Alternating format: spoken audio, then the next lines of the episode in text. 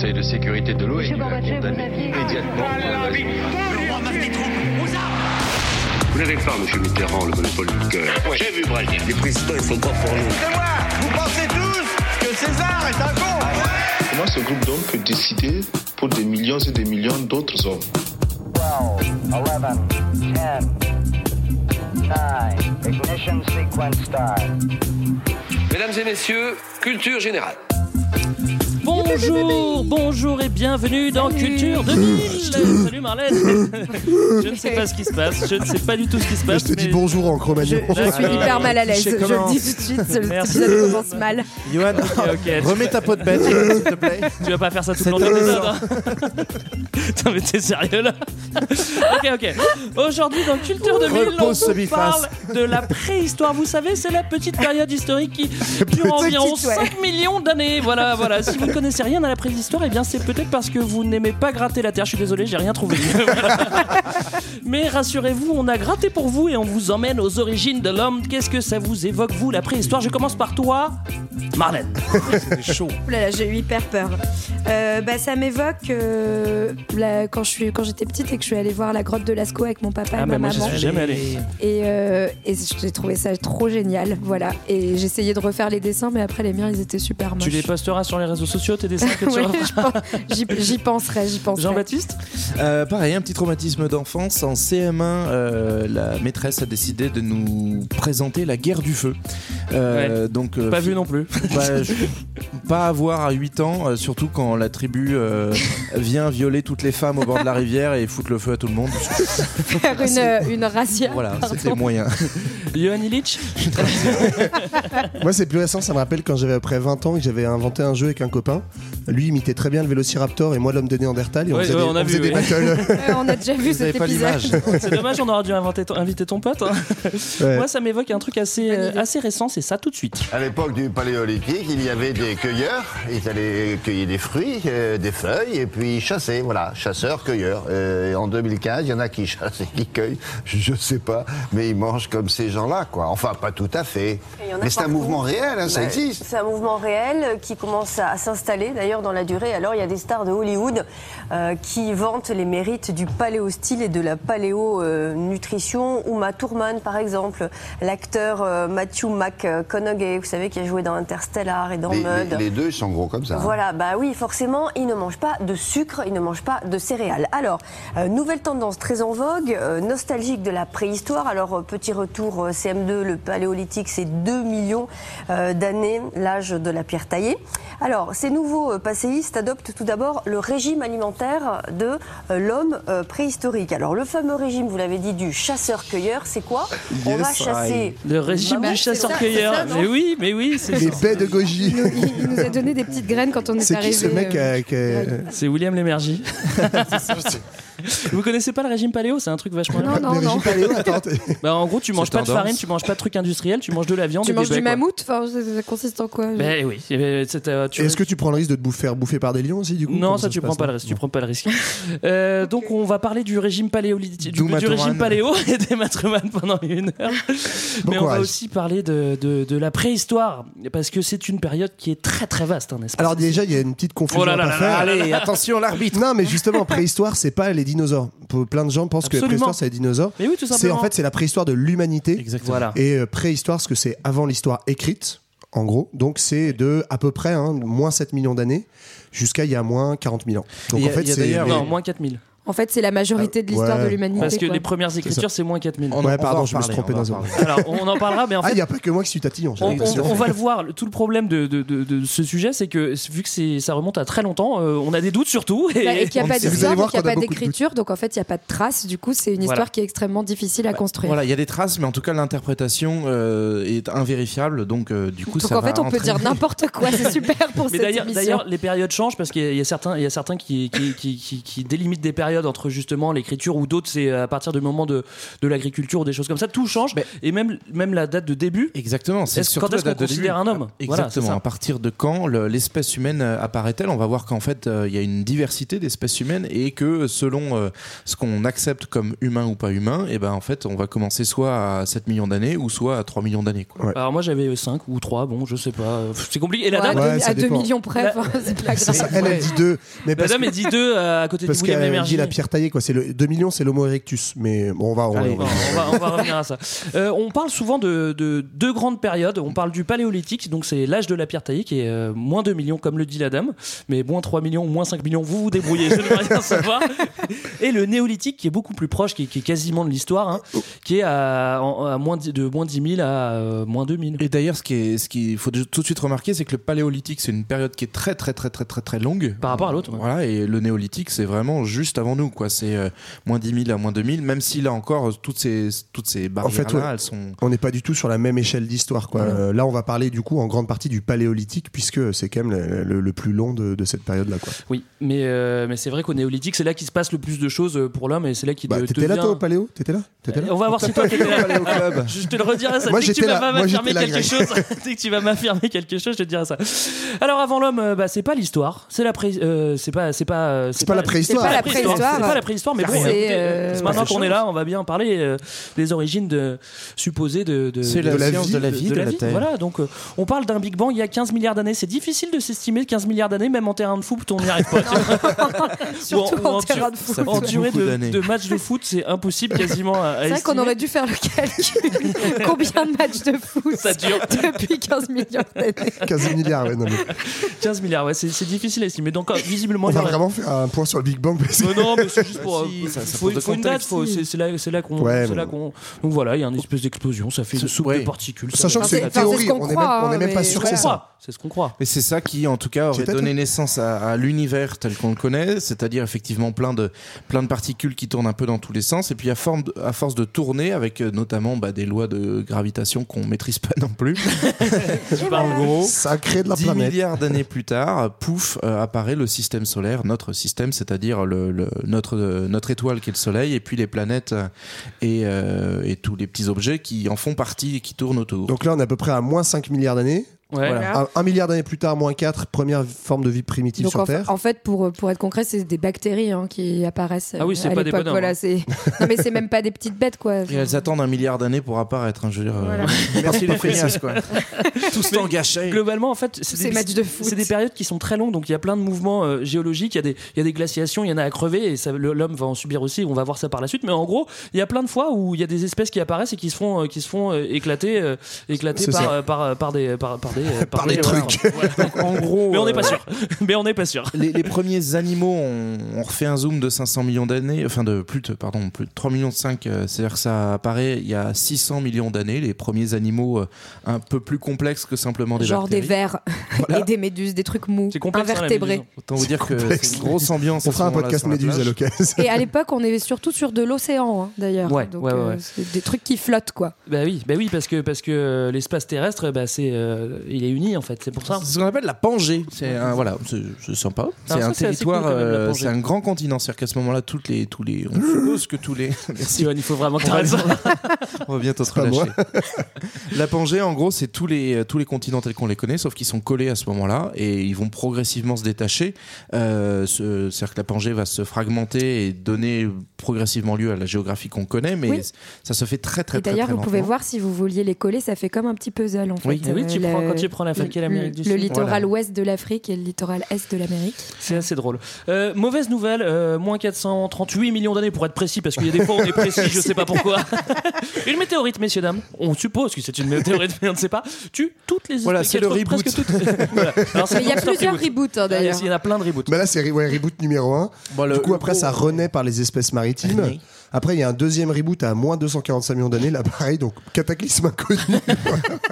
Reboot. Bah, le gros reboot qui compte, c'est celui des dinos. Quoi. En gros, les dinos, ça apparaît à moins de 100 millions d'années. Donc, euh, vous voyez, même déjà par rapport à l'âge de la planète, euh, 4,6 milliards d'années, les dinos, ils arrivent euh, il n'y a pas si longtemps que ça, mais et ils vont être là Ouais. quand même une bonne centaine de millions d'années. Ouais, hein. 150 millions. ouais. Ouais, ouais.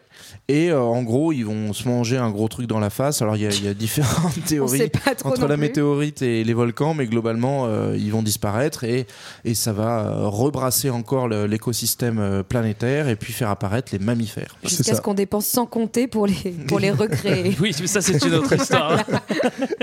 Euh, donc euh, autre reboot, hein, bah voilà. Euh, et puis on repart dans les océans et euh, Et les mammifères. Il ouais, y, ce a- a- a plus de, il y a plus de dinosaures, donc euh, les petits mammifères, et ben ils vont pouvoir euh, proliférer. Comme prix pour pouvoir sortir. Et c'est comme ça qu'on va arriver, euh, qu'on va arriver à nous, quoi. À nous, Voilà, les- en gros, une diversification progressive par l'évolution des, des- des- des espèces existantes et arrive du coup une espèce nouvelle euh, qu'on peut appeler euh, l'humanité. Alors, c'est Alors, les Ce qu'on appelle les hominidés, moi j'ai Hominidés, vu. ouais. C'est ouais, Humanoïde, c'est un autre truc, c'est dans Star Wars, mais. euh, Non, les hominoïdes, c'est les, justement les premiers ceux dont on ne sait pas si c'est des grands singes, des hommes. En fait, ça n'a pas vraiment de sens. Enfin, c'est euh, ce qu'on appellerait aujourd'hui le dernier ancêtre commun entre les chimpanzés, les orang-outans, tout ça, et, euh, et l'homme. Et donc là, on arrive pour se redater à peu près à 7 millions d'années, euh, voilà, où il y a euh, plusieurs branches d'hommes qui se créent. Voilà. Ok. Ouais. Bon, ouais. Oui, non, mais en fait, c'est plusieurs branches d'hommes qui se créent, qui vont créer finalement différentes espèces, qui vont évoluer, ce qu'on va voir, et, Voilà. euh, et créer diffé- En différentes gros, la, la lignes euh, différence qui par s'adaptent rapport à, à aujourd'hui, c'est qu'aujourd'hui, l'espèce humaine, elle est unique. Il y a une seule- on est tous de la même espèce, on est tous brothers and sisters. Mais à cette époque-là, en fait, voilà, c'est comme euh, si vous regardez, je sais pas, un chien aujourd'hui, bah, il y a différentes. euh, non, c'est Ouais. peut-être pas un bon exemple, pardon, mais euh, parce qu'après, Bah, t'as des sous-espèces, des trucs comme ça. Mais en gros, voilà, on, t'as, des chiens Bah, de c'est comme différentes si, c'est comme si Néandertal avait survécu et que et Et qu'il y ait deux races. Là, Est-ce qu'on peut parler de races entre, entre Oui, les, les oui, Bah, c'est des oui. espèces, c'est des espèces. espèces, ouais. ouais, Mais même en fait, ça c'est assez nouveau de considérer ça parce qu'avant on avait une euh, vision très linéaire et Ouais. on parlait en fait de ce qu'on appelle chaînon manquant. On pensait qu'il y avait les chimpanzés, les hommes et un truc entre les deux et on savait pas ce que c'était le truc entre les deux.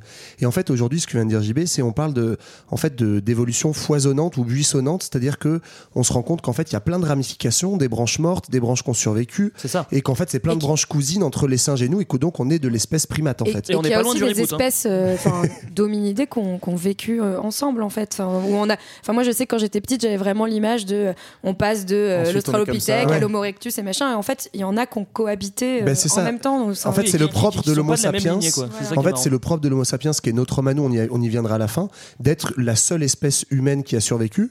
Mais avant ça, effectivement, il y a un buissonnement de plusieurs espèces parallèles. Alors on va voir tout ça, on va voir tout ça, tous les, tous, tous les, petits, tous les petits bonhommes. euh, Je, je comprends le théâtre. Moi j'avais une question à vous poser. En fait, euh, vu qu'on dit préhistoire à partir de l'apparition de l'homme, hein, bon, on, on a vu que c'était euh, Oui. la date était Oui. avant avant la préhistoire, c'est quoi? J'ai cherché le nom, j'ai pas trouvé. Bah, c'est les crétacés, cétacés, tout ça. Là. Ah oui d'accord, périodes, mais il n'y a euh, pas une, une- un grand nom. Je sais Bon, pas. bah, écoute, bon, Bah, ouais. c'est assez tout. Le problème, c'est que c'est des Bah, aires avant. géologiques, c'est pas tout à fait façon, pareil. ouais, en fait, Alors on est calé sur rien. l'histoire, on vous en reparlera. Non, mais en tout cas, ce qu'on peut dire, c'est que la préhistoire, on la date d'il y a 7 millions d'années, mais aussi, enfin, je veux dire, le moment où on conceptualise finalement la préhistoire, où on l'invente, euh, c'est finalement très récent, au contraire, puisque euh, en fait, le, le, pr- le premier Australopithèque, donc, euh, qui est un ancêtre, un hominidé, est découvert en 1924, et donc en fait, c'est à ce moment-là qu'on, enfin, c'est vraiment une science assez récente, celle de se poser la question de l'ancêtre de, de l'espèce humaine, et donc c'est une histoire, enfin, c'est à la fois une histoire très ancienne, mais que l'homme pense Dans, dans très notre peu de temps. imaginaire à nous, qui est Voilà. très récent. ouais. On s'en reparle dans le futur. Tout à Alors, l'heure. il y, y a une théorie que, que Johan va me laisser exposer avant de la réfuter juste après. C'est pas vrai qui Il a déjà le doigt euh, levé. Qui a, été, qui, a été, qui a été admise pendant très longtemps. C'est la théorie de l'East Side Story. Ça n'a rien à voir avec une comédie musicale ni un film, mais c'est vers euh, moins 10 millions. ah, visiblement, il y aurait la formation du, du rift, c'est-à-dire c'est à l'est, euh, à l'est de l'Afrique, une espèce de faille qui se crée. Et du coup, ça sépare des, des espèces euh, d'hominidés ou de singes. On ne sait pas trop encore. C'est compliqué de vous dire. Et donc, à, à l'ouest, il reste des forêts. Donc, les, les singes restent singes parce qu'ils continuent à monter aux arbres.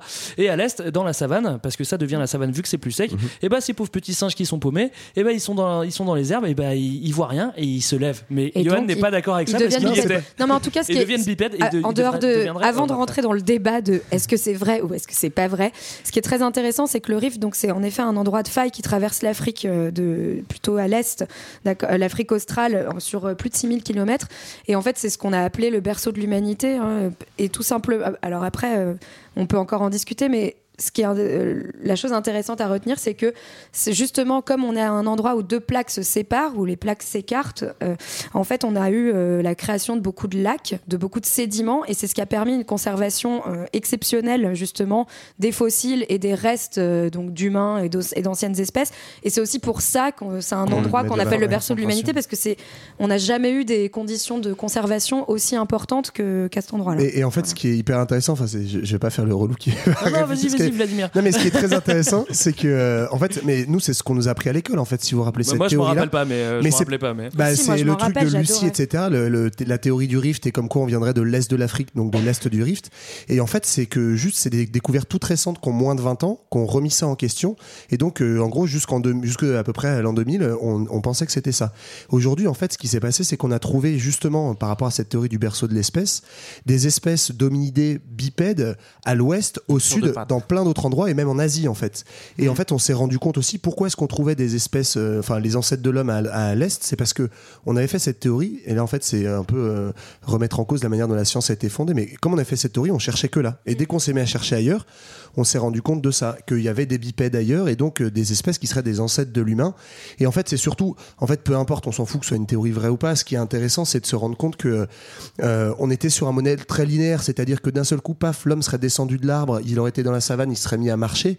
En fait, non, on se rend compte qu'il y avait des grands singes euh, à l'ouest, dans la, forêt- dans la forêt, et qui étaient déjà bipèdes. Et en fait, la bipédie, elle était inventée dans la forêt et pas du tout dans la savane. L'invention de la bipédie. Non, mais, c'est surtout qu'en plus, même Tu sur, pattes l'Australopithèque dans la savane, où en fait, on, l'a- on a au début dit que c'était un bipède, alors qu'en fait, on se rend compte que encore, euh, c'est- enfin, donc ce- cet Australopithèque qui est euh, comme une sorte de grand singe, hein, enfin, si j'ai bien compris euh, à cette époque-là encore. Ouais, on peut pas vraiment dire que ça soit un non, homme. mais voilà, en tout cas, non, mais je veux dire, il a pas, il a pas encore euh, de pouce. Enfin, donc, c'est encore un, un vrai cueilleur. Il grimpe encore aux arbres, aux arbres et il a pas une bipédie exclusive. Oui, c'est ça. En fait. Bah, en fait, c'est un peu ça la- ce qui a remis en cause la question de, de Story notamment. C'était de dire, parce que je dis l'invention de la bipédie, donc bipédie, hein, on dit c'est marcher sur deux pattes quand même, euh, c'est qu'en fait, c'est- les théories darwiniennes en fait. C'est qu'il y a des inventions, mais réelles en fait, à des moments, euh, à un instant T, qui peuvent être assez aléatoires hein, dans l'évolution de, toutes les espèces.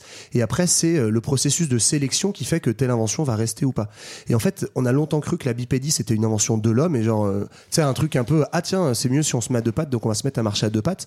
Non, en fait, il y a plein d'espèces qui euh, savent être bipèdes. Le propre de l'homme, c'est d'en faire son mode de déplacement unique et central. Et c'est ça qui est vraiment révolutionnaire, quoi. Alors à ce moment-là, on considère pas l'Australopithèque comme un homme. Il y en a, y on a trouvé des ancêtres à l'Australopithèque il y a pas très longtemps, c'était en 2000.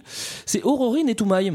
Bah voilà, c'est cela. Et Toumaï, il est à l'ouest du rift. C'est c'est grâce à Toumaï, en fait, qu'on a remis en question le- la théorie de l'East Bah, pour moi, pour moi, Aurorine et Toumaï, c'était les premiers qui se levaient sur leurs pattes dans la savane, quoi, en fait. C'est des noms d'espèces ou c'est des petits noms Non, comme Lucie C'est le petit nom qu'on a donné en gros. Donc Ouais. c'est la, la- la- la pratique chez les chez les paléontologues, on va dire, euh, de quand on découvre un, un squelette, on, à, chaque, à chaque fois on essaie de l'identifier pour retrouver l'espèce à laquelle il correspond, mais également on lui donne un petit nom.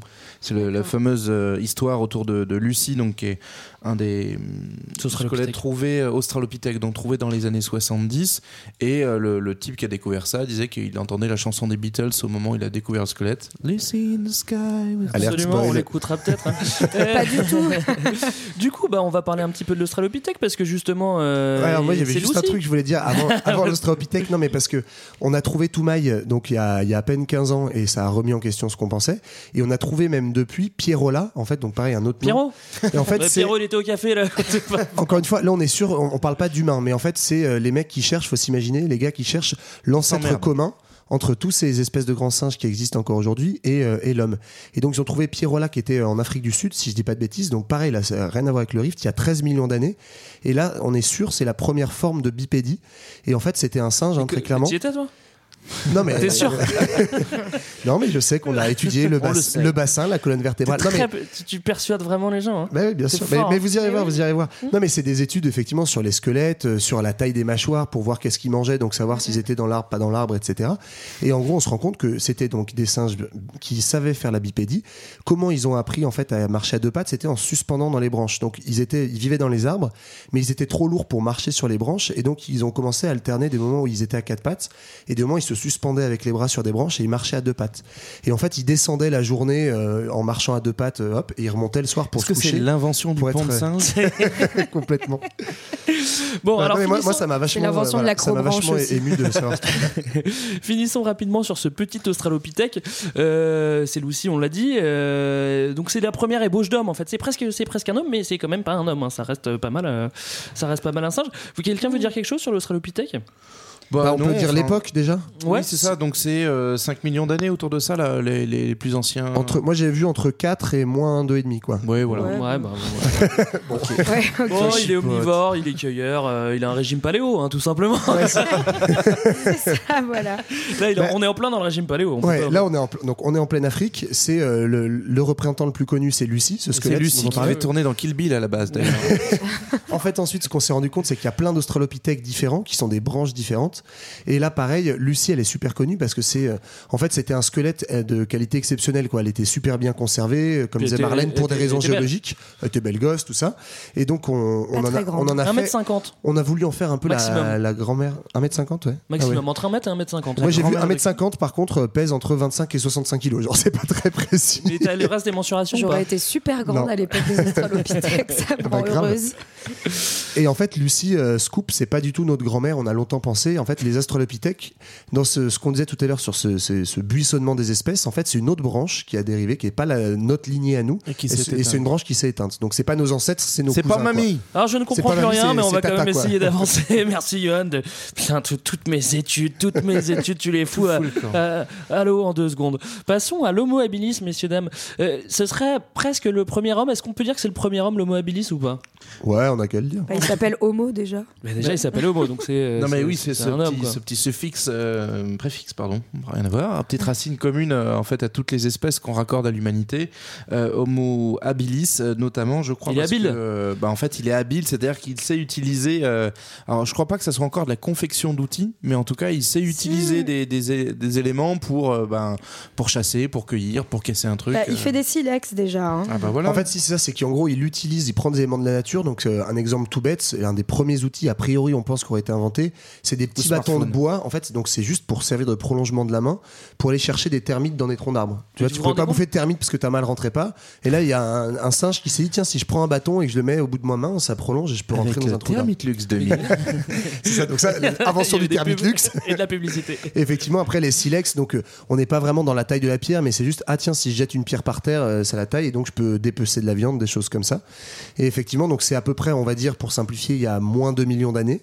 Donc voilà, là on est à peu près sûr que c'est vraiment les premiers aurait- hommes. on, a trouvé des, euh, des Australopithèques et des Homo habilis de la même, vécu ensemble, à peu près ouais. même période, donc euh, ils se sont peut-être croisés, peut-être qu'ils Peut-être en même qu'ils ont, ensemble. ils ont couché ensemble pour certains. Oui, non mais c'est aussi. Bah oui, mais euh, parce qu'on- un- Bah, pour faire d'autres lignées de. de Ça a fait des mulets On sait pas, on sait pas, on n'y était pas. Bah non, mais parce qu'on verra, mais on a, on a couché. euh, non, Il y a du métissage. Ouais, Il y a eu il y a- il y, a- il y a eu du métissage. Il y a eu tout cher. Mais en gros, voilà, premier homme, pourquoi? En partie parce que donc il se tient essentiellement euh, debout, donc la bipédie devient majoritaire et, effectivement il fait les premiers outils. ça, c'est révolution de incroyable. l'outil, c'est ça. Donc euh, je n'utilise pas juste mes mains.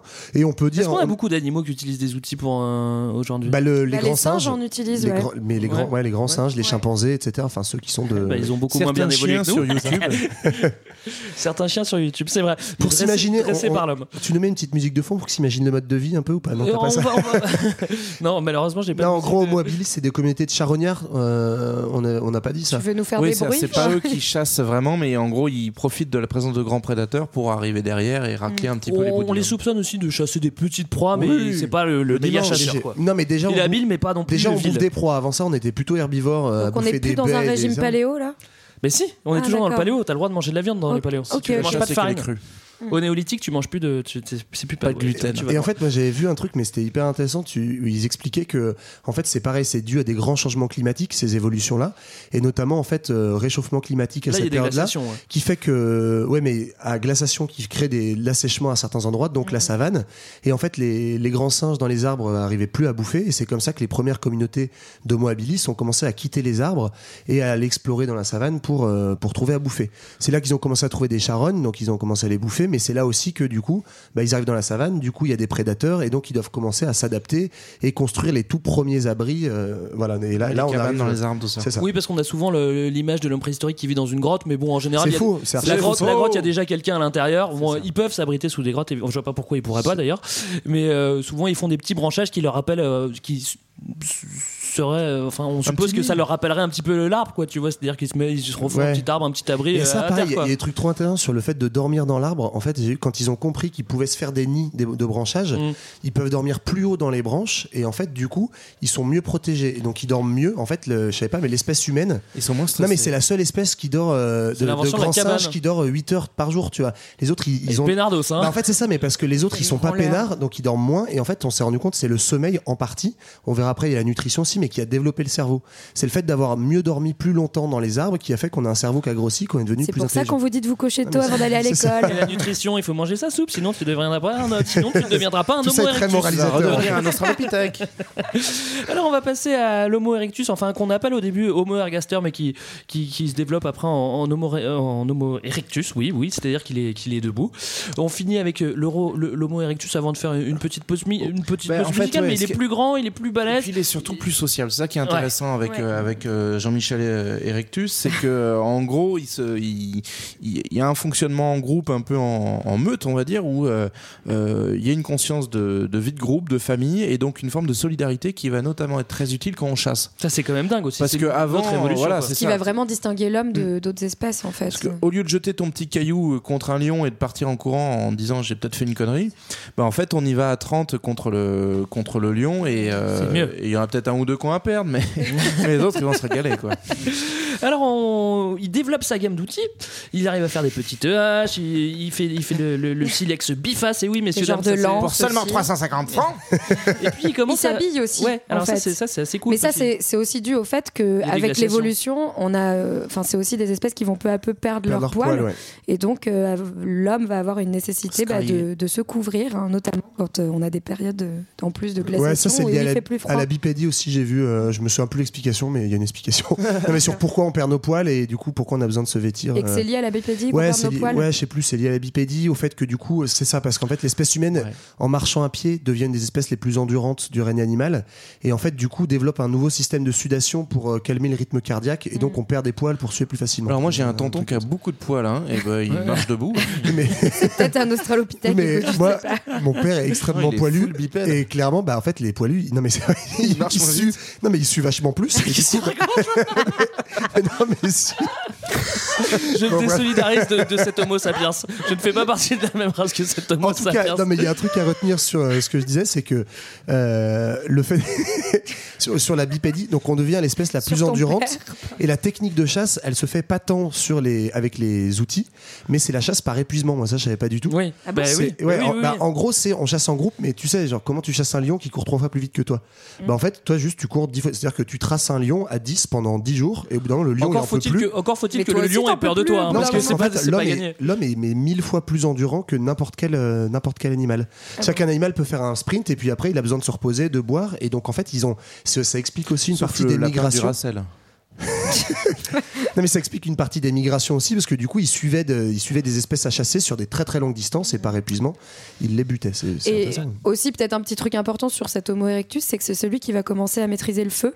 Donc, Ouais, euh, enfin, oui, alors ça, c'est non, pas- mais ce qui est, ça, ce qui est, ça, ce c'est qui est plutôt pas rien du tout. Et donc, en plus, ça va commencer à changer aussi son alimentation. Enfin, le fait qu'il mange de la viande cuite, euh, etc. Et ce qui- Et, bah, et ça- en fait, c'est- souvent un peu digestion. l'image d'épinal qu'on en a. Enfin, justement, euh, JP nous parlait de la guerre du feu au, au début. Enfin, c'est souvent Mais associé à la préhistoire. Mais quoi. c'est même ouais, c'est un peu c'est la grande révolution en fait euh, le fait de dominer le feu. Euh, déjà qu'il faut comprendre c'est que c'est pas tout de suite on n'a pas su faire du feu, c'était d'abord l'apprivoiser dans un premier temps parce que c'était euh, une espèce de démon, on savait pas trop ce que c'était donc il a fallu euh, voir qu'on pouvait le capturer et puis après effectivement apprendre à faire le feu. Et puis euh, pareil à l'échelle de, de- du monde entier, en fait, c'est c'est des dates qui divergent énormément entre certains groupes qui vont avoir une maîtrise du feu assez assez tôt, pendant que en parallèle d'autres euh, l'ont pas du tout. Enfin, c'est pas du jour au lendemain Ouais. le, le feu est disponible dans. Oui, c'est ça, Voilà, t'as raison, mais ça, c'est bien de le dire. Il y a des communautés, en fait, qui savent gérer le feu, d'autres non. Et en fait, c'est par échange aussi entre ces communautés que ces inventions ou ces améliorations vont, euh, vont faire évoluer Alors, le truc. Et, et su- par- Vas-y, vas-y. Pardon, ouais, non, mais juste sur la, la- la- le feu, pourquoi c'est super intéressant. Tu disais pour cuire les aliments. En fait, euh, pourquoi ça change tout vraiment, et ça va être radical dans l'évolution, c'est que cuire les aliments, ça économise une énergie de dingue. En fait, je crois que c'est, je sais plus, c'est 70 fois moins d'énergie pour le corps de, de digérer des aliments cuits.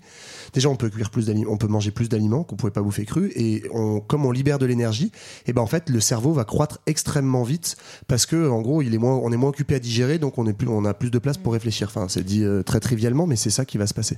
Alors tu, tu l'as dit, JB, le, le, le, le- l'homo erectus c'est plus sociable et du Je coup l'ai c'est. dit, je l'ai dit. Oui, Je l'as dit. je Et tu Greg. Bah, Je suis Oui, très oui. content. Et, et ça, ça, ça permet aussi de, de passer du savoir. Ça, c'est un petit peu le, c'est un petit peu euh, aussi ce qui fait de l'homme un homme, c'est-à-dire qu'il va apprendre à son fils à, à tailler une pierre et du coup le, savoir comment ça Ouais, se à se transmet. Et ça, c'est transmettre. quand À jouer même. au foot. Ouais, voilà, à, jouer à créer un terrain de foot et des choses comme ça. Donc, euh, pour finir euh, rapidement sur l'Homo erectus, donc il diversifie, on l'a dit, ses outils, il diversifie sa nourriture. Il- avec le feu, il peut manger autre chose. Il- maintenant, il commence à, à pêcher aussi. Ouais, c'est euh, vraiment le symbole de l'adaptation de l'espèce humaine aussi euh, Et à puis, son euh, environnement. Et voilà, et puis il s'adapte grâce au feu, c'est-à-dire qu'il peut aller dans des endroits qui sont un peu plus froids. Et, Et justement, mais c'est euh, plus l'adaptation que l'adaptation de l'environnement, mais c'est euh, parce qu'avant c'était l'environnement qui l'exploitation de voilà. l'environnement C'est- faire de l'environnement un outil quoi. Voilà, on s'écoute un petit peu de musique, Yoann, qu'est-ce qu'on va s'écouter? Euh, bon, on va s'écouter un petit Serge Reggiani euh, qui parle du Pilanthropus erectus, donc, qui était une, une trouvaille de la fin du 19e siècle, un des, un des hominidés de l'époque où on connaissait pas encore les australopithèques et on pensait que c'était lui notre ancêtre commun, le, le Pilanthropus erectus. V'là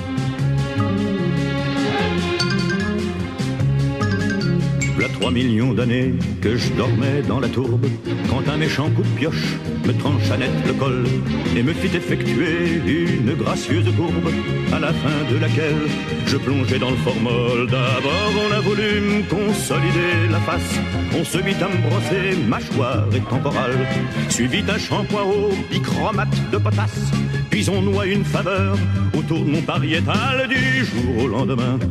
Je devins une vedette, journaux, télévision, y en avait que pour moi.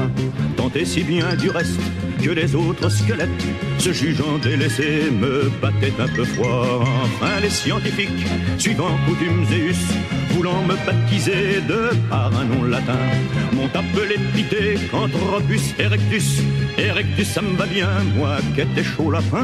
Et ces messieurs savants, à bottines et pince-nez, sur le vu d'un petit os ou d'une prémolaire, que je possédais de sacrées facultés qui me différenciaient des autres mammifères. Ils ont dit que j'étais un virtuose du gourdin qui assommait bison au roc et bonne fortune, que j'étais drôlement doué pour les petits dessins de Vénus Calépige, au téton comme la lune. Ils ont dit que je vivais jadis dans une grotte. Ils ont dit tellement de choses, tellement de trucs curieux. J'étais couvert de poils et que j'avais pas de culotte, alors que j'habitais un pavillon de banlieue. J'étais comme tout le monde, pétri de bonnes manières. Tous les dimanches matins, je jouais au tiercé. Je portais des cols durs et des bandages hernières. C'était avant la guerre, avant que tout ait sauté. C'était voilà maintenant, il y a 3 millions d'années. Vous n'avez rien à craindre, il y a plus de retombées. Alors, Reggiani, lui, il est sur le 3 millions d'années, tu vois. Hein? Il Ouais, est pas ouais, sur là, le c'est moins le, 7. c'est le pilanthrope, c'est le philanthrope. Et ce qui est très intéressant dans cette chanson, en fait, euh, c'est que concrètement, c'est aussi une possibilité. C'est qu'on connaît tellement pas euh, le sujet de la préhistoire que finalement, on... enfin, ils se moquent des savants qui euh, qui inventent plein d'interprétations, affirment des choses alors qu'ils petit y étaient pas. alors qu'on n'en sait rien. Donc ça se trouve effectivement, ils jouent au tiercé. Et qu'il habitait un pavillon. Ouais, après, C'est ça, c'est un probable. peu- ça, c'est un peu aussi euh, une, une critique facile des historiens aux, scienti- aux scientifiques, tu vois, anthropologues, etc. Non, non, parce que pas il y a quand même des mecs, non mais sur Non, justement l'étude des Ivan. Squelettes et tout ça, moi je suis pas du tout. Ben justement, justement, alors une, une grande, une, une- une grande nouvelle, c'est qu'avec l'étude des squelettes et, euh, et l'étude de, bah, euh, de la musculature crâno-faciale, on, on estime que l'apparition du langage sera entre moins 350 000 et moins 150 000, avec une marge d'erreur de 200 000 ans. Voilà, c'est ce que je vous dis. Mais du coup, ça, enfin, on peut imaginer Alors, en fait, euh, des, c'est- des- des- enfin, ouais, des- ce des- qu'il faut bien comprendre par langage, c'est qu'on parle vraiment d'un truc avec un vocabulaire, avec euh, enfin un langage vraiment évolué et euh, qui permet une communication assez Sujet, assez verbe, développée. Voilà, par exemple, souligner le COD dans cette phrase. Euh, Mais- mais pas que- encore d'orthographe, hein, on est bien d'accord, a- hein. mais les, les espèces qui existaient avant émettaient déjà des sons et communiquaient sans doute par des sons, mais en Et tout par cas, des le- gestes aussi, on pense. Le euh. langage effectivement apparaît à, à ce moment-là, donc moins Alors, il va- 300 000. c'est-à-dire que toutes les espèces qu'on va voir après, il va falloir s'imaginer qu'ils vont pouvoir euh, communiquer un petit peu ensemble. Est-ce que pour reconstruire aussi, nous on appelle le langage pour dire qu'il a été euh, créé à ce moment-là, c'est aussi une capacité de conceptualisation en fait. Mm. C'est-à-dire, et c'est lié, on va y venir à l'art, à la culture, mais c'est en fait euh, être capable de verbaliser, raconter des choses passées ou des choses futures, voire imaginer des choses qui n'existent pas, qui en fait n'existaient pas avant ça, dans le- avant ce langage-là, ce langage articulé. On était juste sur avertir, ressentir une émotion à un instant T, euh, c'était tout quoi. Alors je, vous, je vais vous présenter l'homme de Néandertal qui est, qui est une Ton espèce d'homme. ancêtre, Greg bah, malheureusement, non. Eh bien- Mais le tien non plus, d'ailleurs. Eh bien, figurez-vous que si- que- attends, attends qu'on le présente avant de te réfuter l'homme de Néandertal. oh là là. Déjà, il s'appelle Néandertal euh, du, du lieu où on l'a trouvé. Ça aussi, on n'a pas trop parlé des-. Voilà, C'est à côté de Düsseldorf. Ah. Donc on C'est est, sympa. on est en Allemagne. Ceci dit, euh, bon, on verra avec ta théorie, mais c'est peut-être possible. T'es- tu me fais passer pour une espèce d'obscurantiste. Non, tu non, sais, pas du tout. genre, Pas ta du tout. Non, mais, théorie.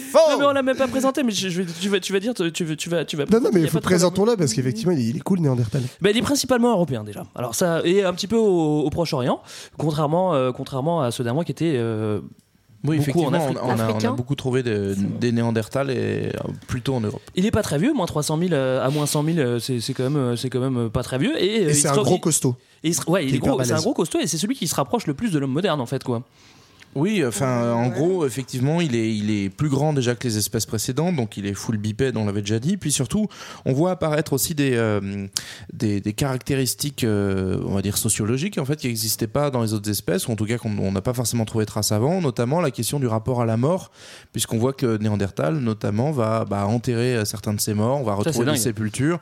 Donc, en fait, on, on se questionne à partir de ces, de ces vestiges-là sur éventuellement un système de croyance, une, une représentation de la mort qui, pour le coup, en termes d'abstraction, est assez, euh, assez difficile à envisager. Mais donc, euh, voilà, on a, on a ces premiers éléments-là qui euh, rapprochent Néandertal Ça, de, ouais, de- ça et la présence aussi de, de gravures en fait, enfin de, de, de traces finalement. Il fait des petits signes géométriques. sur Ouais, les- voilà, sur des, sur des, on a dit- sur des os, sur des pierres. Enfin, donc on a de- le début de, représentation finalement et donc de, de la formation d'une culture. À Skip, il met aussi des, des petites peintures. Alors on peut s'imaginer euh, le début de, de, de, de, de la mode, hein, c'est ça tout simplement. il met des peintures pour faire la guerre, pour chasser, on sait pas trop. D'ailleurs, oui, Christian Lacroix était un homme de Néandertal. faut euh, s'imaginer un mec qui est, enfin, faut, faut s'imaginer un homme qui s'habille, qui met des peintures, qui fait des, qui, qui commence à faire des, qui commence à faire des représentations a juste un très gros front. C'est c'est quand même une et l'évolution et qui est plus intelligent que, c'est- c'est- enfin, que, que, que les autres. Mais il faut euh, redire, c'est quand, c'est- c'est- c'est quand même une belle évolution. Ouais, ça- mais ça reste une branche morte. C'est-à-dire que C'est une branche morte. c'est- C'est pas, euh, c'est pas notre ancêtre. En fait, c'est une autre branche que nous, ce qu'on est, nous. Homo sapiens, et qui a fini par euh, mourir. Mais oui, ce que je voulais dire par rapport à ça, c'est qu'en fait, euh, pareil, c'est des trouvailles très récentes, mais on a découvert qu'on est tous en partie néandertaliens.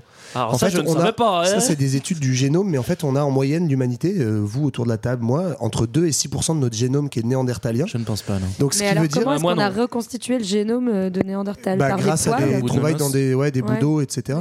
Mais en fait, même de d'autres hommes avant, on a réussi à trouver des morceaux de génome. C'est comme ça qu'on peut dire que c'est la même espèce ou pas la même espèce. Et en fait, ça veut dire qu'il y a eu rencontre avec Homo sapiens et reproduction. Alors ça, on sait qu'il y a... non, alors, alors il y a Ah, eu mademoiselle. rencontre avec En Homo en fait, il y a débat parce que sur comment ils ont disparu. On sait pas Ah, trop. mademoiselle. Oui, mais il y a débat aussi sur le fait qu'ils ils étaient trop différents génétiquement pour, euh, pour, se, pour se Eh mélanger ben, aussi. quoi, alors justement, moi, au début, c'est ça, je comprenais pas. Et en voyant des trucs, en fait, ils expliquent que entre le sapiens d'Afrique du Sud et le néandertalien de Scandinavie, évidemment, ils ont, ils ont pas du tout de génome commun. Donc, s'ils se reproduisent, ça marche pas. Mais en fait, il faut s'imaginer qu'il y a des variations même dans une seule espèce et qu'en fait, bah, plus tu es proche du Moyen-Orient, plus euh, Homo sapiens et Néandertal, en fait, on, peuvent avoir 1 ou 2% de génome commun. Et donc, s'ils se reproduisent, ça peut marcher. Tu veux Et dire que la paix et l'entente est possible au et et- Moyen-Orient bah ouais, mais d'ailleurs, c'est de là-bas que ça beau. vient. Et même, donc, on s'est rendu compte de ça que, parce qu'au début, on disait, est-ce que Sapiens aurait euh, fait un génocide, en fait, aurait buté euh, On Néandertal sait pas. On sait pas trop, mais en tout cas, s'il y a cette trace de génome, c'est-à-dire qu'au moins, euh, il s'est peut-être éteint parce qu'ils étaient moins nombreux et qu'à force de se Bah reproduire, c'est Sapiens qui a gagné, qui était beaucoup plus nombreux. C'est une Ouais. Là, on hypothèse serait aussi dans la de- théorie de l'évolution, Voilà, et puis, puis du métissage aussi de, en fait, du- d'une espèce qui a mieux survécu à l'autre, mais par incorporation plus que par euh, C'est ça. génocide. Et autre truc qu'on a trouvé autour de ça, c'est qu'on pensait qu'il y avait que Sapiens versus Néandertal. Et en fait, on est à peu près certain aussi. maintenant qu'il y avait au moins, mais du coup, même maintenant, les scientifiques, ils prennent moins de risques. Ils disent il y a au moins six pas. espèces à l'époque, en fait. Il y a notamment la plus connue à part Néandertal, qui est Denisova, donc qui est en Asie centrale. Et c'est pareil, en gros, Denisova, c'est un Néandertal de, de l'Est, quoi. Et pareil, il va y avoir un tout petit peu de Denisova qui va se transmettre dans Sapiens. Donc en fait, ça, ça va pouvoir partouzer entre au moins six espèces. Et c'est Sapiens qui va gagner parce qu'ils sont plus nombreux. voilà. Petit film préhistorique. Mais ce qui est marrant, c'est qu'on aurait, tiens, on aurait pu s'imaginer aussi de, deux espèces qui se développent complètement. Parce que, mettons que tu vois Néandertal, il se développe euh, en Amérique du Sud, euh, mais, et, que, et, que, et que Sapiens soit en, en Europe et en Afrique.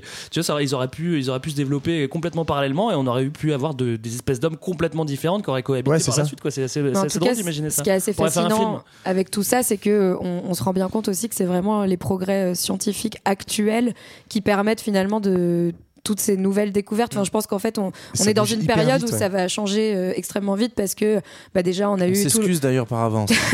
Mais non, mais Si c'est assez fascinant. du futur. C'est assez Pardon. fascinant d'être dans une période où finalement euh, les progrès techniques actuels, donc au début ça a été la datation au carbone 14, etc. Puis euh, Ouais, maintenant euh, l'analyse génétique et tout qui permettent de, euh, bah, de construire cette histoire. Quoi. Ouais, mais c'est moi c'est pour ça que je trouve ça assez fascinant comme tu dis, c'est que c'est une histoire qui est en train de se faire et que euh, des choses qu'on croyait il y a 20 ans, on se rend compte aujourd'hui qu'on s'est planté et les mêmes paléoanthropologues te disent euh, bon, j'avoue quand j'ai fait cette théorie en fait, je me suis rendu compte j'ai dit n'importe quoi. non mais parce qu'en fait, on découvre des nouveaux trucs quoi. Euh, roulement de tambour. On va passer à l'homme. Sapiens. Sapiens. C'est nous. C'est toi, c'est Ça moi, veut dire c'est le nous, c'est sage, tous hein. ceux qui sont là. Plus tous ceux qui le veulent, plus toi, Voilà. plus moi. Ça Alors tout ça, c'est tout ça, c'est des sapiens. C'est ça qu'il faut Et savoir. avant, on l'a appelé l'homme de Cro-Magnon euh, parce que en fait, on a trouvé les premiers restes. Donc c'est la fin du 19e, je crois 1800, les années 60-70, euh, sur le site de Cro-Magnon. C'est un lieu dit euh, en Dordogne, voilà. Alors, Ouais, je pense qu'on peut le dire, tout le monde est d'accord. Tout le monde est d'accord. Sapiens, c'est un gosse beau, il est sympa. Vous êtes d'accord, hein, non? Vous êtes tous des sapiens aussi, non? Il est sympa, il est marrant, il fait du sport et tout. C'est qui, c'est qui ce mec là? Moi, j'ai pas très envie d'être sapiens. J'espère que j'ai Eh ben, plus de tu. Néandertal que toi en moi parce que je me désolidarise ouais. de ce que tu fais.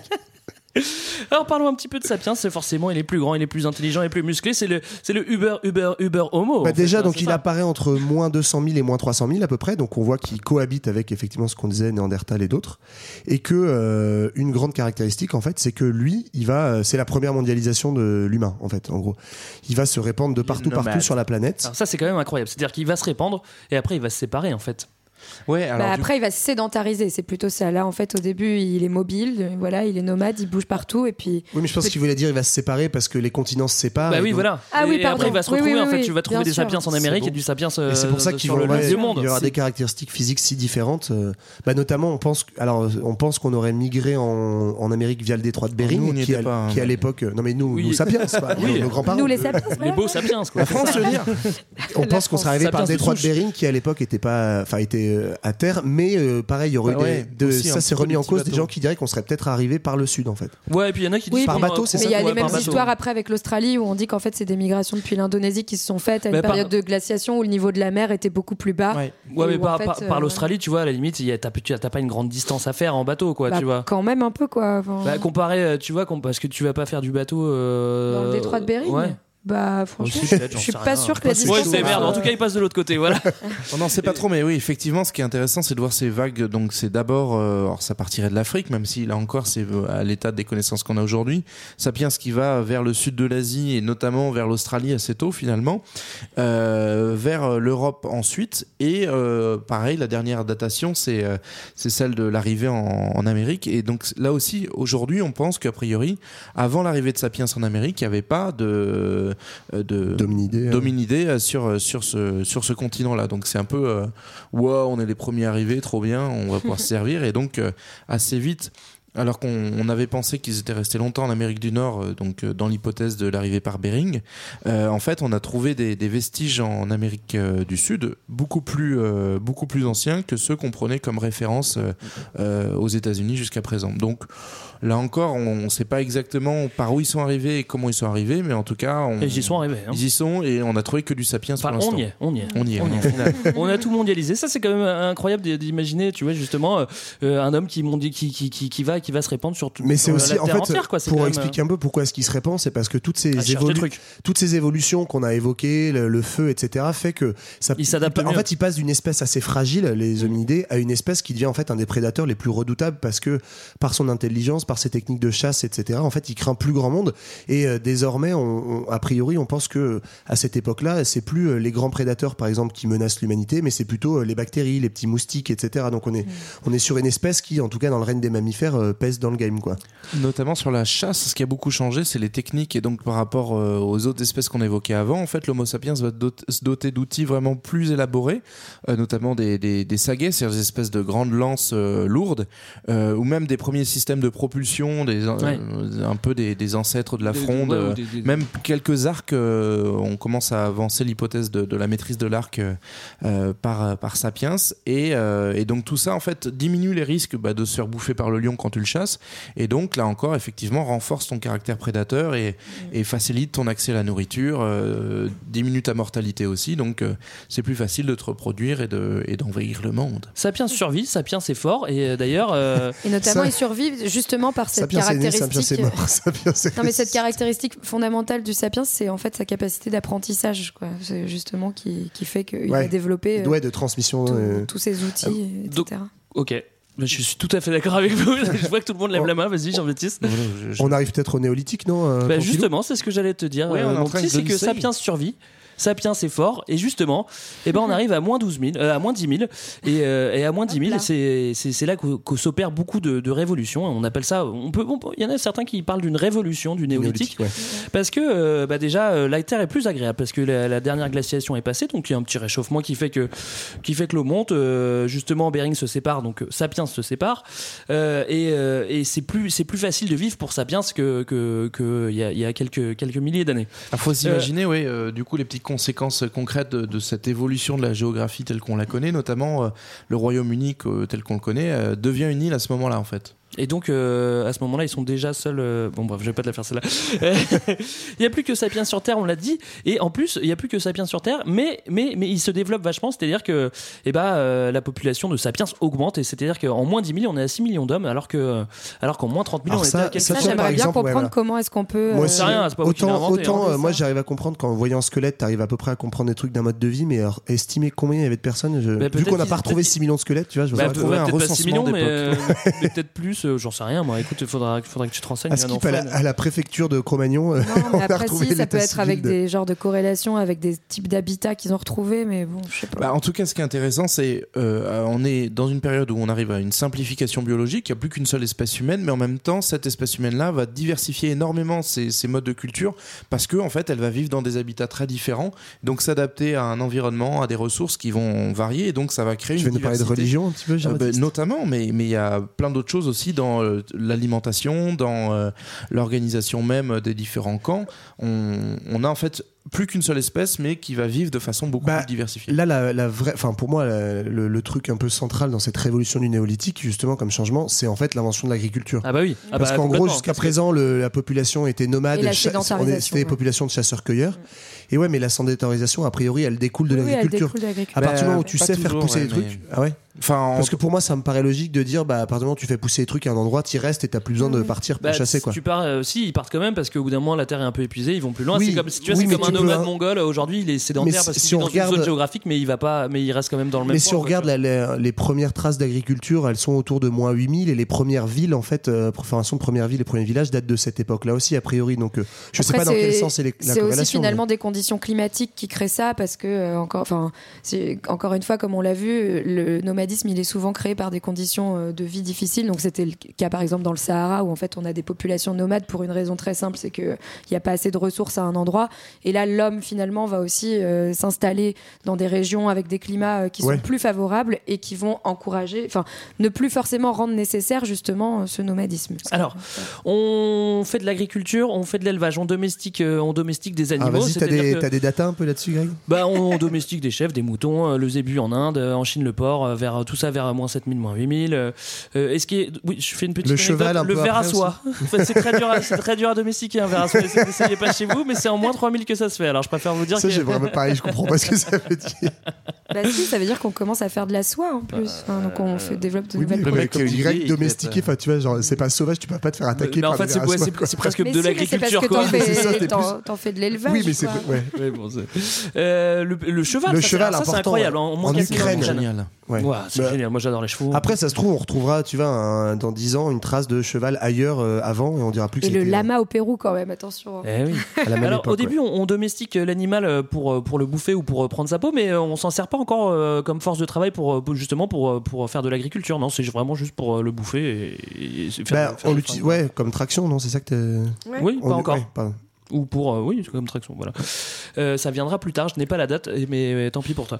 Euh, on, on, on, on- On fait de l'agriculture, Ouais, on, fait pousser, on arrive à faire pousser des trucs. voilà. Alors ça, c'est pareil. Moi, je, Et donc là, on sort du régime paléo. Bah là, on est au néolithique de toute façon. Ah bah donc, à partir du moment où tu fais de l'agriculture et tu fais des farines, t'élèves des. T'es plus dans le paléo, ouais. Ah, Complètement fini, bah, c'est- mais il y a des régimes néolithiques. Tu bouffes tes cornflakes et ça y est, c'est fini quoi. Voilà. Alors le, le point intéressant avec l'agriculture et l'élevage, c'est-à-dire que en fait les, les groupes sont plus obligés de se séparer quand ils atteignent la, mal- la masse critique. C'est-à-dire que quand il y a, une- quand il y a un, un groupe qui est, qui est trop grand, les, euh, les ressources sont, sont- deviennent euh, insuffisantes et du coup là, vu qu'ils font de l'agriculture, ils sont plus obligés de se séparer. Donc ça fait des, des regroupements d'hommes qui sont de plus en plus grands et, Oui. et- et toujours plus de force en fait, Ah, parce ce que ça c'est un peu. euh, Ce qui reste compliqué malgré tout, c'est qu'on a du mal à savoir comment ils s'organisaient. On peut, on a des petits indices, euh, en tout cas, où on voit apparaître un début d'hierarchie sociale, et notamment c'est tout dans, dans la question du rapport à la mort qu'on évoquait déjà, puisqu'on a trouvé différents types de tombes euh, sapiens, en fait, des espèces de, donc on peut évoquer hein, tous tous- tous les monuments qu'on a pendant un temps associés aux funéraires, notamment les menhirs à Carnac, donc les sites en Bretagne où tu as Oui. plein plein de, de, de grandes pierres qui sont alignées, on sait pas trop pourquoi, les dolmens, tout ça. Mais tu as aussi, on a retrouvé des tombes avec notamment bah, des gens euh, avec des parures, avec des, des bijoux, avec des dents, des coquillages, enfin plein d'éléments qui montrent que cet individu-là semble important. Ou en tout cas, il est euh, identifié par rapport à d'autres tombes beaucoup plus sommaires. Donc, on voit à travers cette, euh, sociale, euh. voilà, à travers ça, on se rend compte que certains sont sans doute plus importants que d'autres, même si on n'a aucun indice sur, bah, par exemple, le rapport homme-femme. Euh, on ne Ouais. sait pas du tout. euh, on se le représente souvent comme euh, comme c'est bestial et sauvage. Du coup, on va on va euh, représenter la femme en, femelle qui va euh, en gros être là pour protéger ses petits et pour bah, assurer la reproduction. Et l'homme en super viril qui va être euh, le chasseur et pendant que tout le monde reste à la grotte, en fait, on n'en sait rien de tout Mais ça. alors ça, moi, je sais pas comment ils ont trouvé, mais j'ai réussi à trouver des trucs là-dessus. Sur en fait, euh, selon les périodes, mais bien avant Sapiens même, en fait, t'as le phénomène de l'exogamie qui est courant chez tous les animaux, c'est-à-dire que, en fait, à un certain âge, soit les, soit les mâles, soit les femelles, selon les espèces, euh, quittent le groupe pour aller, euh, en fait, féconder un autre groupe. C'est en fait pour éviter euh, l'inceste, quoi. Et en fait, selon les, les périodes et les espèces, ça a été une, exogamie de femelles ou de mâles. Et, euh, et voilà. Et donc, il donnait des indices sur euh, est-ce que c'était une société plutôt dominée par les hommes et par les femmes. Et de ce que j'en ai, compris, en fait, c'est assez variable sur les espèces humaines. Et il y aurait eu des espèces euh, dominoïdes où euh, c'était plutôt des femmes qui étaient chefs de clan parce que euh, c'était elles, en gros, qui restaient sur place et les hommes migraient, étaient obligés, en fait, de convaincre les communautés de femmes de se faire accepter. À l'inverse, il y a eu des périodes où c'était plutôt la force physique qui dominait, effectivement, comme dit JB, le côté euh, homme un peu bête, euh, Cro-Magnon, et euh, l'homme tape sur la femme et la viole. euh, et euh, voilà. Donc ça, ça, ça a été assez variable, en fait, je crois. Alors ça sent un petit peu, euh, je je suis désolé de vous le dire, mais ça sent un peu la fin, la fin de la préhistoire. hein. C'est vrai que la société commence à, à s'organiser, c'est-à-dire que euh, c'est vrai que faire de l'agriculture, ça fait que tu, tu stockes des aliments, et du coup, quand tu stockes des aliments, il faut les protéger. Ça, ça commence à hiérarchiser un, un début de société, en fait. Il y, y a un petit truc juste avant ça, en fait, avant qu'on arrive finalement à l'élaboration d'État et de vraiment d'organisation euh, plus, plus structurée. Il y a un élément qu'on retrouve même avant, euh, avant le néolithique, c'est la question de la culture et du rapport à l'art, euh, ce qu'on appelle l'art pariétal, c'est-à-dire en gros la, la peinture sur grotte. hein. ne pas confondre avec le rupestre. Le rupestre, c'est la gravure ou de la peinture sur du rocher en plein air. Voilà. D'accord. Note. appris quelque chose. Euh, en gros, on a retrouvé bah, progressivement, en fait, c'est même comme ça qu'on est venu à la préhistoire. C'est pas forcément uniquement par retrouver des squelettes, mais aussi retrouver des traces d'utilisation. Donc, on a parlé des grottes où on avait manifestement des, des, des- des fresques, des dessins euh, qui montraient en fait une forme de maîtrise et pas uniquement euh, je prends un caillou et je grave vite fait euh, le bison que j'ai chassé. Ouais, mais je dessine des formes et voilà, il y a vraiment, il y a puis même une maîtrise des couleurs et on a même retrouvé en fait de- des, des formes abstraites. donc du coup, qui signifiait que bah en fait, on est vraiment dans l'art. croyances, Voilà. ouais. Soit ça se renvoie au, au domaine de, de la croyance et du religieux, soit on est dans de la production artistique avec quelle fonction, on ne sait pas ce que ça a dans le groupe. Mais toujours est-il que ben le- l'exemple le plus ancien qu'on a aujourd'hui en France, c'est la grotte euh, Chauvet qui est en Ardèche. Elle est datée de moins de 3, 36 35 000, 000, ouais, c'est ça. Donc, qui est une première étape de l'histoire de l'art abstrait, puisque là, pour le coup, on représente des choses qui, qui sont des formes, qui sont des, des, des jeux sur les couleurs. Et euh, ce qui est assez intéressant pour euh, avoir lu des, des, des travaux de, sur des recensions en fait, de, de, ces, de cet art pariétal, c'est que globalement, on a très peu d'humains qui sont représentés. Donc, c'est pas, euh, tiens, je vais dessiner mon poteau, vas-y, trop cool, viens, on se fait un selfie Ouais, à l'époque. c'est plutôt les animaux. C'est euh, beaucoup d'animaux et, encore, ce qu'on a trouvé aussi, c'est qu'il y avait une, une distinction entre les animaux qui sont représentés et les animaux qui sont effectivement Oui, C'est-à-dire que par exemple, à la, à la grotte de Lascaux, qui est un des, un- une des grandes célébrités, euh, là encore en France, on a vu qu'il y avait euh, une surreprésentation de certains animaux, alors que on bouffait quasiment que du renne. Et euh, les rennes, donc qui représentaient 90% de l'alimentation des, des, des graffeurs de, de Lascaux, euh, en fait, ils les représentaient qu'une seule fois.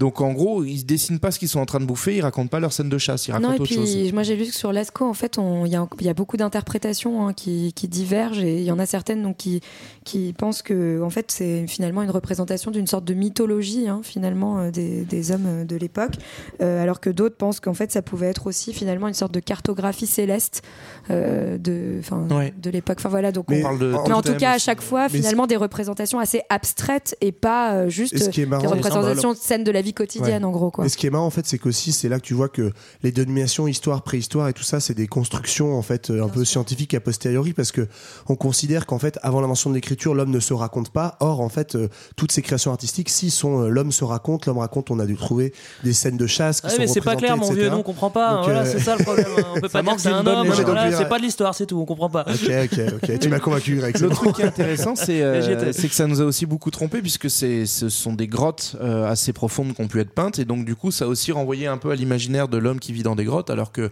en réalité euh, Sapiens pour la plupart du temps il vit au mieux à l'entrée de la grotte mais va pas aller dedans dans le fond quoi. Donc euh, ça, ça, ça accompagne aussi toute Ouais. une, Sapiens- tu, parles du, du- du Sapiens euh, au, au Paléo, hein, pas de Sapiens au Néo. Yes, I. Oui, parce que Sapiens au Néo, il va commencer à faire des villes hein, vers moins 10 000 Ah bah là, on passe à on passe à la vitesse supérieure. Effectivement, on voit apparaître des.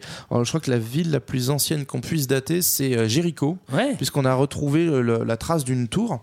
J'y étais, je l'ai vu. c'est vrai. I can see. Bravo. Euh, et c'est daté, je crois que de moins moins Moins 8000 9000, ou ouais, un crois. truc comme ça. Enfin, c'est moins c'est très très très ancien et donc ça montre bah, une forme de structuration avec sans doute une fonction défensive, peut-être une palissade qui va avec. Enfin, Ouais. euh, et donc c'est déjà en fait, euh, on, on est dans de l'histoire en fait. On Ouais. est dans un On système social, euh, une société Avec organisée. Une, ouais, avec une hiérarchisation et, des- souvent de la spécialisation. Même si la spécialisation, c'est pas ça, on n'attend pas, euh, on n'attend pas euh, le néolithique. Ça peut, ça peut arriver aussi au paléolithique.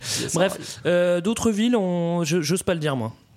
Une autre ville pas le dire Non, parce que je, je vais pas réussir à le dire. En Euh, fait. Ah, la ville turque Oui, Bah, Une ville turque. En moins Chatalouka. 7000. Châtellerault. moi je dirais Châtellerault. Moi j'aurais dit ça aussi, Voilà. Bon, euh, euh, bah, du coup, l'homme devient homme. Il a complètement euh, changé sa manière de vivre en, en- en- en très peu de temps. Tu vois, au néolithique Ouais. comparé au paléolithique, c'est complètement radical et ça fait euh, l'homme, euh, l'homme, euh, voilà, moderne, l'homme voilà. moderne. Et là, on arrive, moderne. Mais on encore- arrive aux premières histoires de civilisation classique qu'on peut connaître en Mésopotamie, etc. À partir de donc, la- on le répète parce qu'on l'a à peine dit en introduction, l'invention des écritures en C'est pas autour de moins simultané, 4000. évidemment. Je dis des écritures parce qu'en fait, euh, c'est pareil, les écritures cunéiformes, on s'est rendu compte qu'il y en avait de plusieurs, de plusieurs types qui ont été inventés a priori dans, dans les mêmes périodes. Mais voilà, on se situe autour de moins 4000 et le berceau a priori de ça. C'est pour ça qu'on parle souvent du berceau de l'humanité, euh, Ouais. si les autres n'étaient pas des humains. Mais bref, c'est euh, c'est autour de la Mésopotamie. Mais non, mais en tout cas, juste pour rebondir là-dessus et sur ce que tu disais, encore une fois, on est vraiment sur de la construction intellectuelle du coup de la préhistoire et de l'histoire, et notamment une construction qui, en fait, on peut le voir encore aujourd'hui, qui a été utilisée de nouveau dans les siècles suivants, hein, puisque en fait, notamment pour euh, toutes les on va dire les tribus euh, qui ont été euh, découvertes entre guillemets, euh, donc euh, par exemple dans l'Amazonie, etc. En fait, on a souvent renvoyé justement euh, ces hommes-là à une non-humanité aussi et à une non-histoire Ouais, comme s'ils parce qu'ils n'écrivaient pas en ouais. fait. Et finalement, euh, c'est aussi une vraie construction intellectuelle de, de domination que de euh, que d'avoir euh, construit cette séparation entre entre histoire et préhistoire. Est-ce que c'est l'ère de Futur 2000 Oh yeah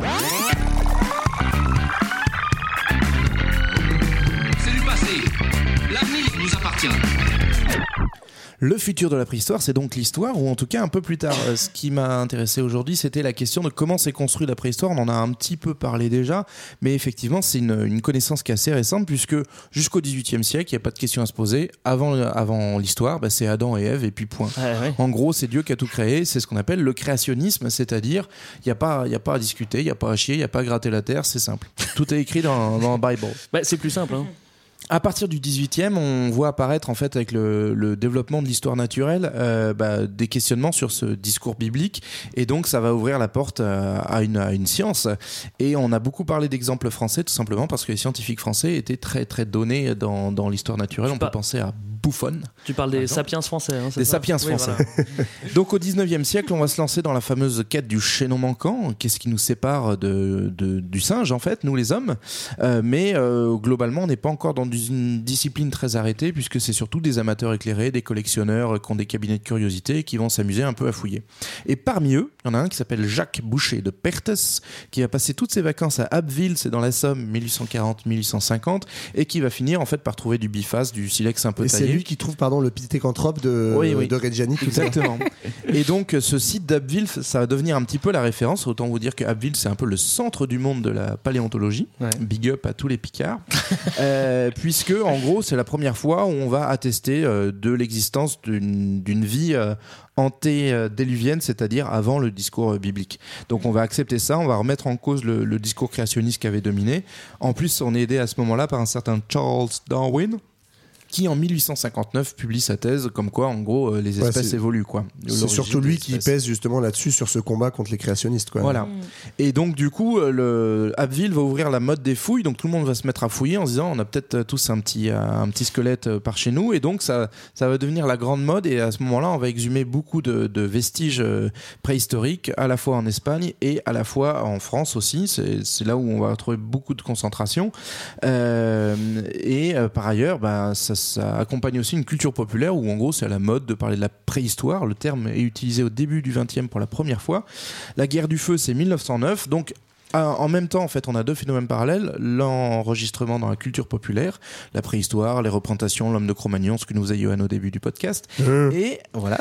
Et en même temps, les progrès scientifiques, c'est-à-dire qu'on va commencer à dater davantage, euh, comparer les différents sites de fouilles, et surtout, la grande révolution, c'est 1950 avec la première datation au carbone 14. En gros, c'est une technique très précise qui permet de dire euh, à 40 ans près euh, de pouvoir dater un événement, enfin un objet. Euh, entre 50 000 et euh, 6 000 ans avant euh, notre période. Et d'ailleurs, c'est ça qui est très intéressant. On a beaucoup parlé en moins euh, pour désigner les périodes, la moins 10 millions, etc. En fait, c'est pas par rapport à Jésus.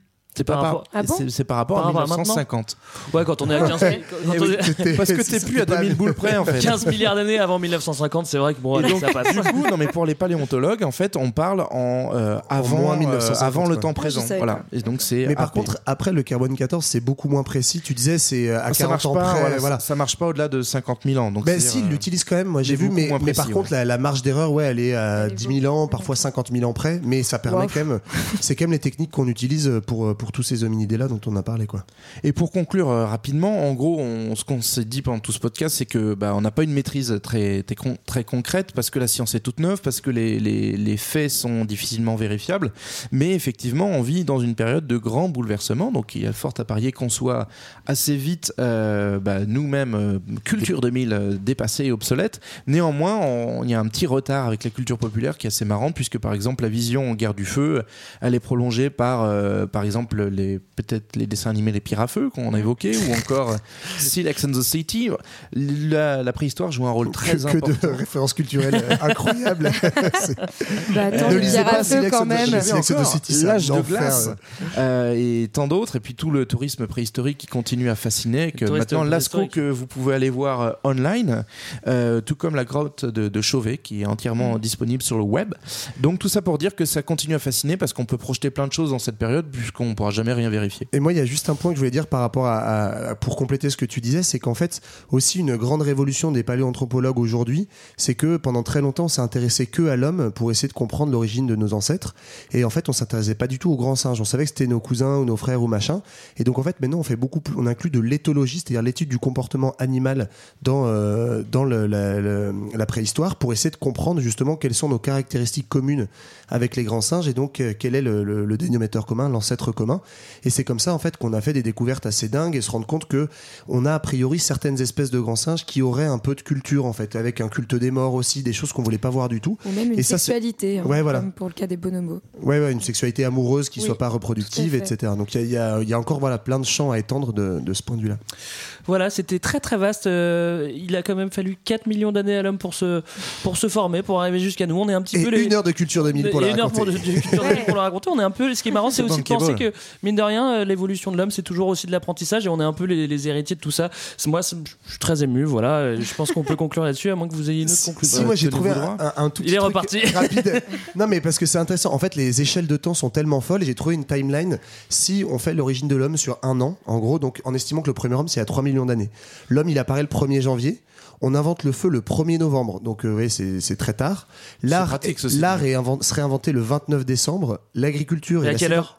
Attends, j'y arrive. L'agriculture et la sédentarisation le 31 décembre à 10h du mat et la civilisation industrielle le 31 décembre à 23h50. En fait, j'ai trouvé ça marrant parce que si tu replaces sur un an, ça te fait, ça te fait vraiment relativiser justement les, les échelles de temps. Tu veux On dire est qu'on est tout petit? On est tout petit. Ça, c'est une belle conclusion. Quand on voit l'évolution de l'homme, c'est une belle conclusion.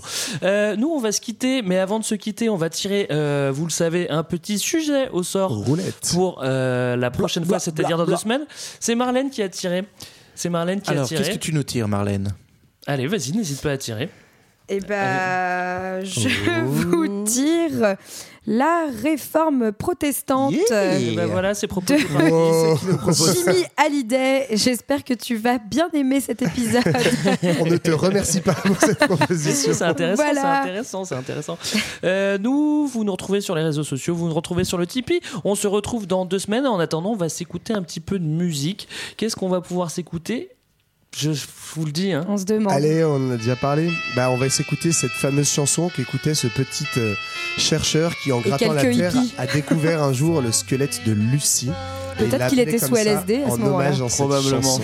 Mais c'est pas notre mamie. Peut-être que Lucie était sous LSD elle-même d'ailleurs. Probablement, probablement. À dans deux semaines. Salut. Bye bye. Somebody calls you, you answer quite slowly. A girl with kaleidoscope eyes.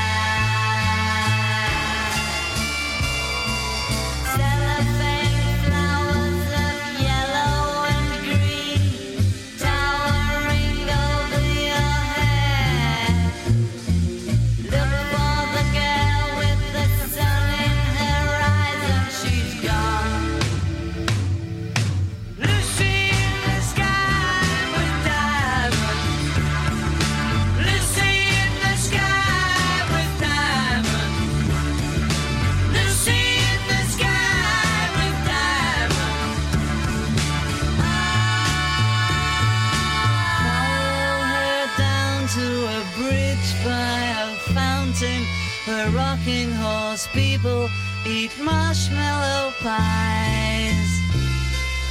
Everyone smiles as you drift past the flowers that grow so incredibly high.